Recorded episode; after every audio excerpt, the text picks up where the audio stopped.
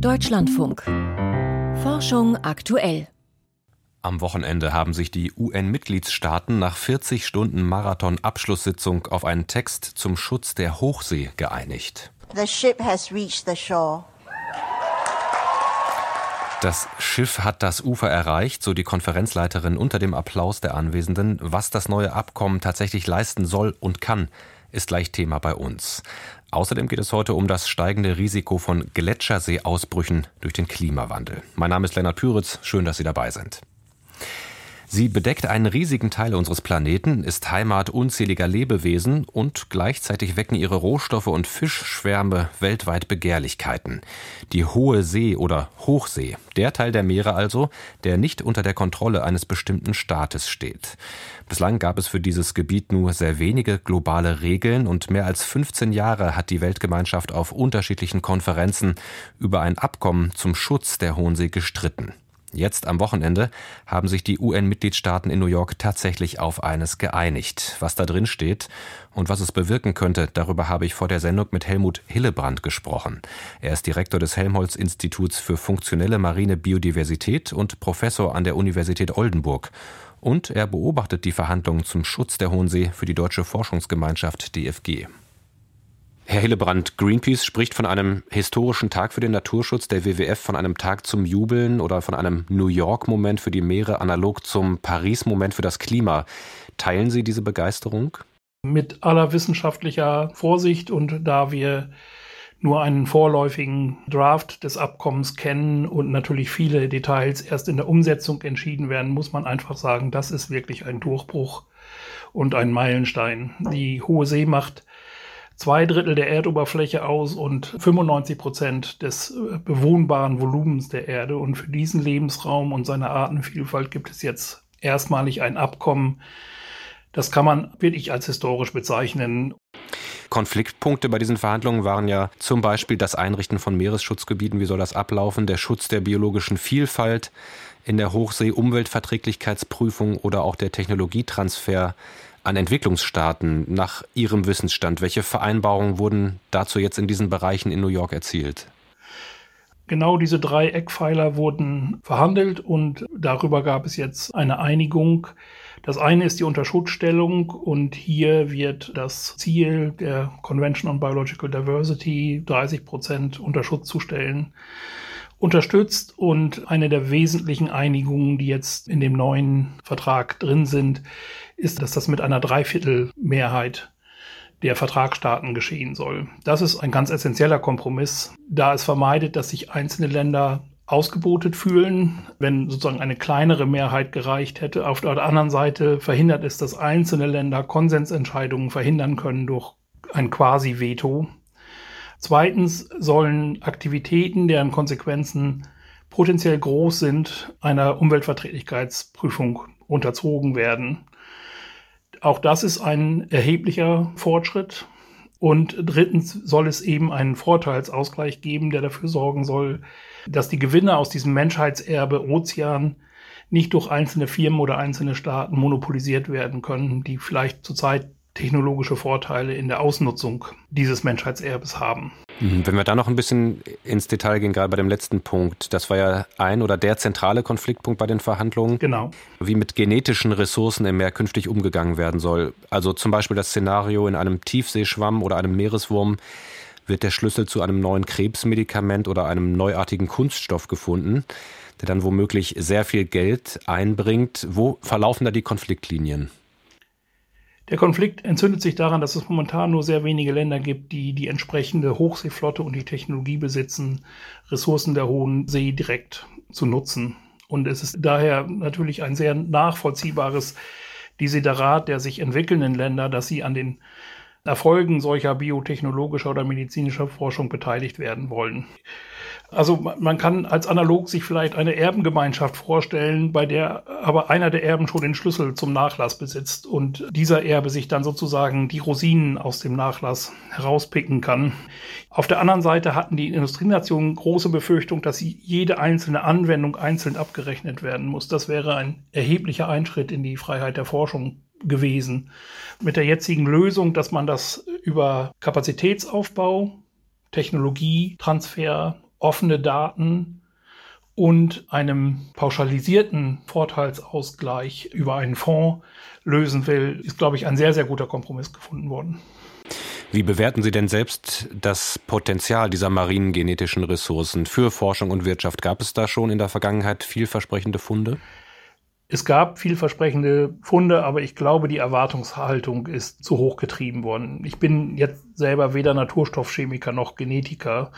Aber wenn man sich den Aufwand überlegt, hunderttausende Proben zu analysieren und dann eventuell einen Inhaltsstoff zu finden, von dem es dann auch noch unsicher ist, ob er besser wirkt als existierende Medikamente, dann kann man sich vorstellen, welche Art von Lotterie dieses Unterfangen ist. Zweitens ist es so, dass viele dieser Stoffe mikrobiologische Produkte sind und diese Mikroben finden sich oft auch in Ökosystemen, die viel leichter zugänglich sind als die Tiefsee oder der offene Ozean. Aber es gibt natürlich solche äh, Glückstreffer wie zum Beispiel antivirale Medikamente, die aus Tiefseeschwämmen entwickelt wurden. Und deswegen ist es gut, dass es im Abkommen diese pauschalisierten Ausgleichszahlungen geben soll, um die Gewinnbeteiligung der sich entwickelnden Länder zu sichern. Was bedeuten die Vereinbarungen, über die wir jetzt gesprochen haben, nicht nur bezogen auf die marinen genetischen Ressourcen, für die künftige Forschung in der Hochsee? Das ist ja eine Frage, mit der Sie sich auch für die deutsche Forschungsgemeinschaft beschäftigen. Auch aus Forschungssicht ist der jetzt gefundene Kompromiss, glaube ich, ein sehr guter. Es ist zum Beispiel so, dass Eingriffe in die Umwelt, die sehr kurzfristig und sehr kleinskalig sind und nur vorübergehend einer vereinfachten Prüfung unterzogen werden, vielleicht sogar auch nur einer Notifizierung. Und das betrifft die absolute größte Anzahl aller Expeditionen, wo einfach Proben genommen werden. Das heißt, das Damoklesschwert, dass man sozusagen für jede dieser Expeditionen quasi eine äh, Umweltverträglichkeitsprüfung anfordern müsste, das scheint sich nicht zu etablieren. Außerdem ist es natürlich so, dass Forschung auch teilweise großskalig ist und vielleicht auch einen Einfluss hat. Und in diesem Bereich bin ich sehr überzeugt, dass äh, die Forschung auch in der Pflicht steht, die Auswirkungen ihres Betriebes auf diese Umwelten zu untersuchen. Das Schiff hat das Ufer erreicht. Das hat die Leiterin der UN-Konferenz zum Abschluss der Verhandlungen gesagt. Der Text könne jetzt nicht mehr wesentlich geändert werden, aber da stellt sich trotzdem die Frage, wie geht es denn jetzt weiter? Wann treten diese Vereinbarungen dann tatsächlich in Kraft und was muss passieren, damit sie dann auch im Alltag umgesetzt werden? Ja, da liegt noch ein bisschen Wegstrecke vor uns. Der jetzige Entwurf wird jetzt in die Amtssprachen der UN übersetzt und muss dann angenommen werden. Und dann beginnt die eigentliche Arbeit. Also es muss unter diesem Abkommen Gremien etabliert werden. Es wird einen sogenannten wissenschaftlich technischen Ausschuss geben, der die Arbeit an der Umsetzung dieses Abkommens aus wissenschaftlicher und technischer Sicht begleiten wird. Dann müssen natürlich die Mitgliedstaaten das Abkommen ratifizieren. Und dann muss es natürlich auch noch Gespräche mit den anderen internationalen Gremien geben, weil auch wenn das hier jetzt das erste Abkommen zum Schutz der Ökosysteme und der biologischen Vielfalt der Hohen See ist, gibt es natürlich andere internationale Abkommen zur Schifffahrt, zum Tiefseeboden. Es gibt regionale Abkommen. Und hier müssen natürlich die Passfähigkeit der neuen Bestimmungen zu diesen existierenden muss auch abgegrenzt werden. Also es ist sozusagen das Anlanden im Hafen, aber jetzt beginnen wir, um im Bild zu bleiben, mit der Entladung und dem Umsetzen in einen handlungsfähigen Schutz der Hohen See. Der Meeresbiologe Helmut Hillebrand über das UN-Abkommen zum Schutz der Hochsee, das bis zum Wochenende in New York verhandelt wurde. Von den Tiefen der Meere ins Hochgebirge, dort lässt der Klimawandel die Gletscher schmelzen.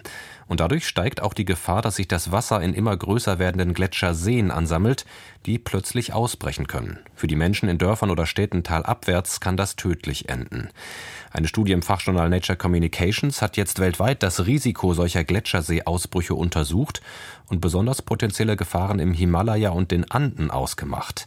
Dagmar Röhrlich mit den Einzelheiten und einem Rückblick auf eine Flutkatastrophe in Peru vor gut 80 Jahren. Es geschah am frühen Morgen des 13. Dezember 1941. Der Moränenwall brach, hinter dem sich der Palcacoca-See in Peru aufgestaut hatte. Die Flutwelle raste ins Tal, durchbrach einen zweiten See, riss alles mit, was ihr in den Weg kam. Nach einer Viertelstunde erreichte sie dann als Schlammlawine die Stadt Huarath und tötete mehr als 5000 Menschen. Dieser Gletscherseeausbruch sei einer der bislang tödlichsten, erklärt Thomas Robinson von der University of Canterbury in Neuseeland. Specifically, we've been looking at something called glacial lake outburst floods. Wir haben uns mit solchen Gletscherseeausbrüchen befasst. Wenn Gletscher sich zurückziehen, sammelt sich ihr Schmelzwasser oft hinter einem Eisdamm oder einer Moräne an. Und weil die Gletscher durch den Klimawandel schneller als je zuvor schmelzen, werden die Seen an einigen Gletschern immer größer und möglicherweise instabiler. Die Zahl der Gletscherseen steigt seit 1990 und auch die der Menschen, die talabwärts leben. Deshalb hat das Team um Thomas Robinson untersucht, wie hoch weltweit das Risiko ist und wo Menschen besonders gefährdet sind. Dazu identifizierten sie zunächst mit Hilfe von Satellitenbildern mehr als 1000 Gletscherseen und bestimmten deren Größe. Je mehr Seen es gibt oder je größer die Seen sind, desto mehr Wasser staut sich auf und desto schlimmer könnte eine Überschwemmung werden. Der nächste Faktor ist, wie viele Menschen talabwärts leben. Je mehr Menschen es sind, desto mehr könnten von Überschwemmungen betroffen sein. Und schließlich wird untersucht, wie gefährdet diese Bevölkerungsgruppen sind. Sprich, wie gut können sie mit dem Hochwasser fertig werden, wie gut können die Staaten helfen oder wie gut sind Bausubstanz oder Schutzeinrichtungen vor Ort. Das Ergebnis der Untersuchungen, die Anzahl der Seen und die Frage, wie schnell sie anwachsen, das spielt wohl eine kleinere Rolle. Hingegen erwiesen sich die Anzahl der Menschen, die räumliche Nähe ihrer Siedlungen zu den Gletscherseen und ihre Fähigkeit, mit einem Hochwasser fertig zu werden, als wichtigste Faktoren bei den Berechnungen des Risikos. In ihrer Studie kommen die Forscher zu dem Schluss, dass weltweit rund 15 Millionen Menschen in Gebieten leben, die von Gletscherseeausbrüchen betroffen sein können. Die Hälfte dieser Menschen lebt in nur vier Ländern, in Pakistan, Indien, China und Peru. Der Rest lebt in anderen Ländern, im Himalaya, in Teilen der Anden, im pazifischen Nordwesten der USA, in Kanada und in Frankreich, der Schweiz, Italien und Österreich. Dazu kommen noch einige wenige Menschen in Island und Teilen Skandinaviens.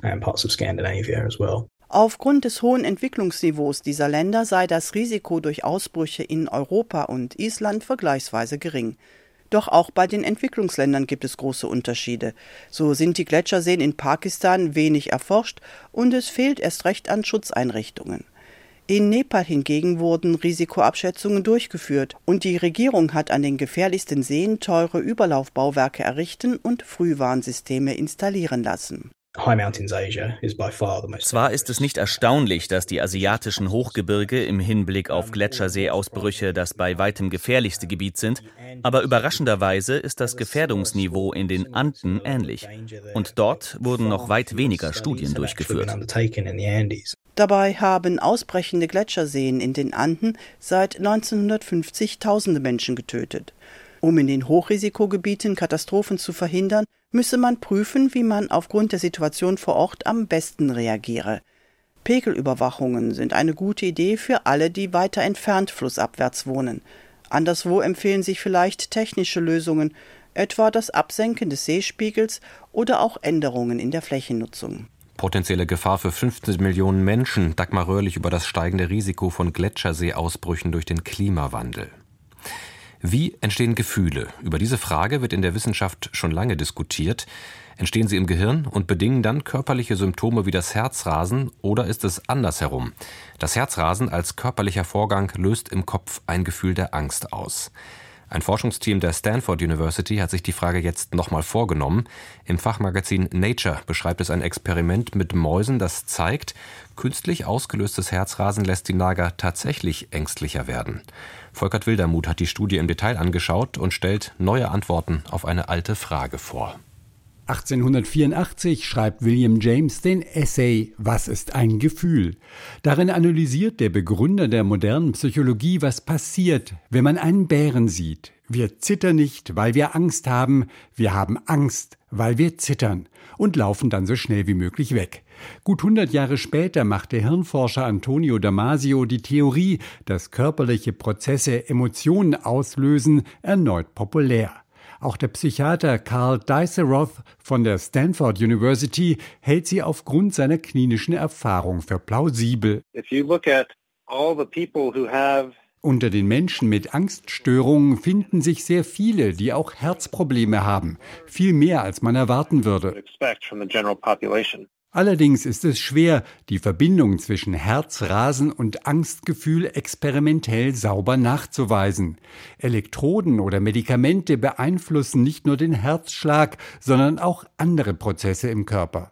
Viel spezifischer ist die Technik der Optogenetik. Dabei werden Gene aus Algen genutzt, um einzelne Zellen ganz gezielt per Licht zu steuern, bislang meist Nervenzellen.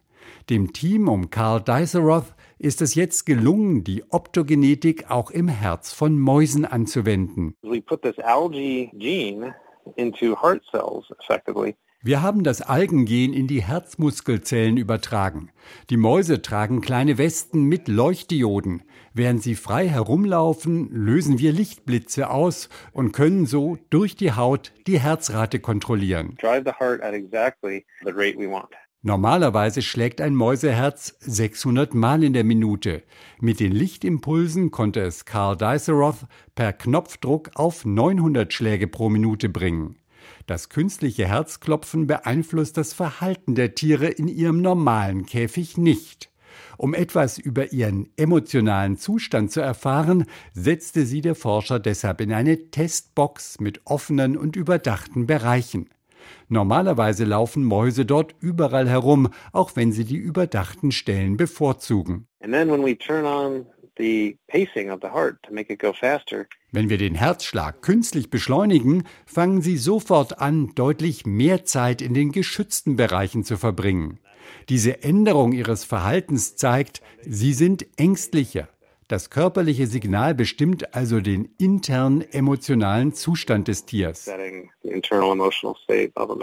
Diese Interpretation entspricht dem, was William James und Antonio Damasio postuliert haben. Man sieht den Bären, das Herz schlägt schneller und erst das löst ein Gefühl der Angst aus. Wobei klar ist, das Gehirn spielt natürlich von Anfang an eine Rolle.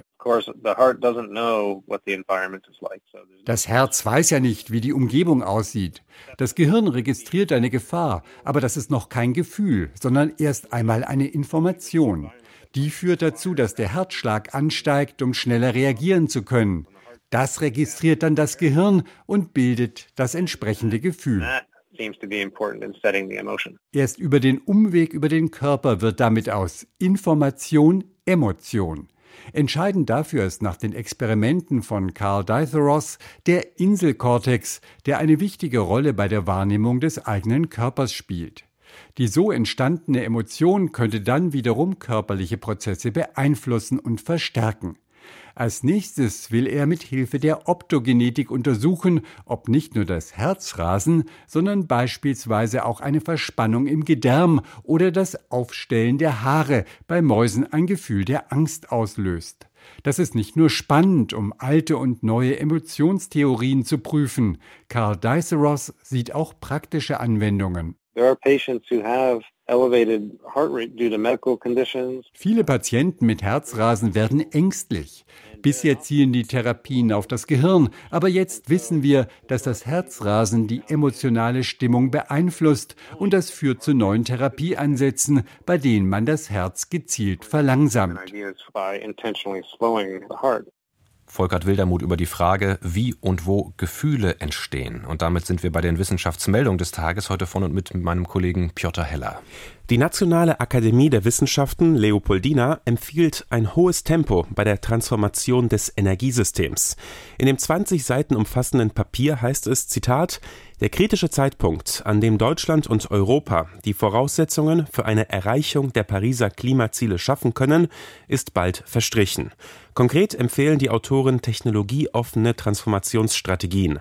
Das Energiesystem der Zukunft werde auf Elektrizität beruhen, jedoch müssten für die Speicherung stoffliche Energieträger eine zentrale Rolle spielen, vor allem Wasserstoff. Es sei notwendig, den Netzausbau für diese Energieträger und für Strom voranzutreiben. Zudem müsse man jetzt damit beginnen, unvermeidbare Emissionen aus der Atmosphäre zu entnehmen. Hier fordert die Leopoldina Anreize für Innovationen. Das Papier soll als Input für den Forschungsgipfel dienen, der Ende März stattfinden wird. Und dann greifen wir das Thema hier in Forschung aktuell auch wieder auf. Jetzt geht es allerdings erstmal weiter mit einem Tuberkulose-Impfstoff, der ohne Kühlkette auskommt. Forscher aus Seattle haben ihn 48 Menschen verabreicht. Die hätten daraufhin eine Immunreaktion gezeigt, die auf einen Schutz vor dem Tuberkuloseerreger hindeutet. So lautet das Ergebnis dieser Phase 1 Studie, das heute im Magazin Nature Communications beschrieben ist. Der Impfstoff basiert auf Proteinen des Tuberkuloseerregers und einem Wirkverstärker. Das Besondere ist, dass der gefriergetrocknet auch bei hohen Temperaturen keinen Schaden nimmt. Das heißt, er bedarf keiner Kühlkette, was ihn gerade für ärmere Regionen der Welt interessant macht, falls er sich in weiteren Studien beweisen sollte. 2021 starben 1,6 Millionen Menschen an Tuberkulose. Schon vor 5000 Jahren könnten Menschen auf Pferden geritten sein. Davon zeugen fünf Skelette aus Südosteuropa, die ein internationales Forscherteam untersucht hat. Die menschlichen Überreste sind etwa 5000 Jahre alt. An Oberschenkelknochen, der Wirbelsäule und dem Becken weisen sie Schäden auf, die für lebenslanges Reiten typisch sind. Die Wissenschaftler sehen darin einen Beleg dafür, dass die Fortbewegung zu Pferde bereits vor 5000 Jahren verbreitet war, wie sie im Magazin Science Advances darlegen. Sie füllen damit eine Wissenslücke der gemeinsamen Geschichte von Mensch und Pferd. Denn klar ist, dass Pferde vor 5500 Jahren domestiziert wurden, wohl aufgrund ihres Fleisches und der Milch. Ebenfalls weiß man, dank antiker Zeichnungen, dass es vor 4000 Jahren von Pferden gezogene Streitwägen gab. Wann der Mensch das Pferd jedoch als Reittier für sich entdeckte, war bislang unklar. Bienen orientieren sich so, wie Piloten es taten, bevor es elektronische Navigationshilfen gab. Nämlich an linearen Objekten in der Landschaft wie Straßen oder Schienen. Davon, dass Bienen neben Gerüchen, dem Sonnenlicht und vertikalen Landmarken auch diese flach am Boden verlaufenden Strukturen zur Orientierung nutzen, berichten deutsche Forscher in den Frontiers in Behavioral Neuroscience. Sie statteten 50 Bienen aus verschiedenen Stöcken mit winzigen Sendern aus, sodass sie deren Wege per Radar verfolgen konnten. So stellten sie zunächst fest, dass die Tiere an Bewässerungskanälen orientierten, sobald sie sich in unbekannten Gefilden zurechtfinden mussten. Das galt am ehesten für Bienen, die solche Kanäle aus ihrer Heimatregion kannten, was wiederum darauf hindeutet, dass die Tiere derartige Navigationstechniken gelernt haben. Forscher sind der Frage nachgegangen, welche Bäume am besten Schadstoffe Schadstoffe aus der Luft filtern? Lerchen, so lautet die kurze Antwort aus dieser, auf diese Frage. Das Team aus Schweden hat sich 32 Luftschadstoffe konzentriert, die vor allem im Straßenverkehr entstehen. Die Lerchen erzielten die besten Werte, wie das Team im Fachblatt Ecological Indicators darlegt. Sternzeit, 6. März. Die mit Saturn tanzt. Vor 70 Jahren kam in New York City Carolyn Porco zur Welt. Als Jugendliche stand sie mit ihrem Teleskop auf einem Hausdach in der Bronx und beobachtete unter anderem den Ringplaneten Saturn, der später Ziel der Raumsonde Cassini werden sollte. Carolyn Porco stieg im Laufe ihrer Karriere zur Chefwissenschaftlerin der Kamera von Cassini auf. Cassini kreiste 13 Jahre lang als künstlicher Mond um den Planeten und funkte zahllose Bilder zur Erde. Ihr Team hat fast jeden Tag ein Cassini-Foto veröffentlicht und so alle Interessierten vorbildlich an der Saturn-Mission teilhaben lassen. Ein Bild zeigt den Ringplaneten und weiter hinter die Erde als schwachen blauen Punkt. Als die Forscherin diese Aufnahme sah, sei dies einer der bewegendsten Momente ihres Berufslebens gewesen, sagt sie. Als Leiterin des Kamerateams setzte Carolyn Porco ebenso geschickt wie selbstbewusst ihre wissenschaftlichen Interessen durch etwa die Erforschung des Mondes Enceladus und der Saturnringe. Das hat ihr insbesondere bei einigen männlichen Kollegen, die deswegen ihre Messungen ändern mussten, Kritik eingebracht. Was in Wissenschaftskreisen bei Männern als professionell gilt, gilt bei Frauen mitunter als aggressiv oder zickig. Carolyn Porco ist großer Fan der Beatles. Bei einem Teamtreffen hat sie mit Kollegen auf dem Zebrastreifen der Abbey Road in London das legendäre Cover des gleichnamigen Beatles-Albums nachgestellt. Die Raumsonde Cassini ist inzwischen Geschichte, aber ihre wunderbaren Bilder werden bleiben. Damit geht Forschung aktuell für heute zu Ende. Mein Name ist Lennart Püritz. Danke fürs Zuhören, Ihnen noch einen schönen Abend und bis bald.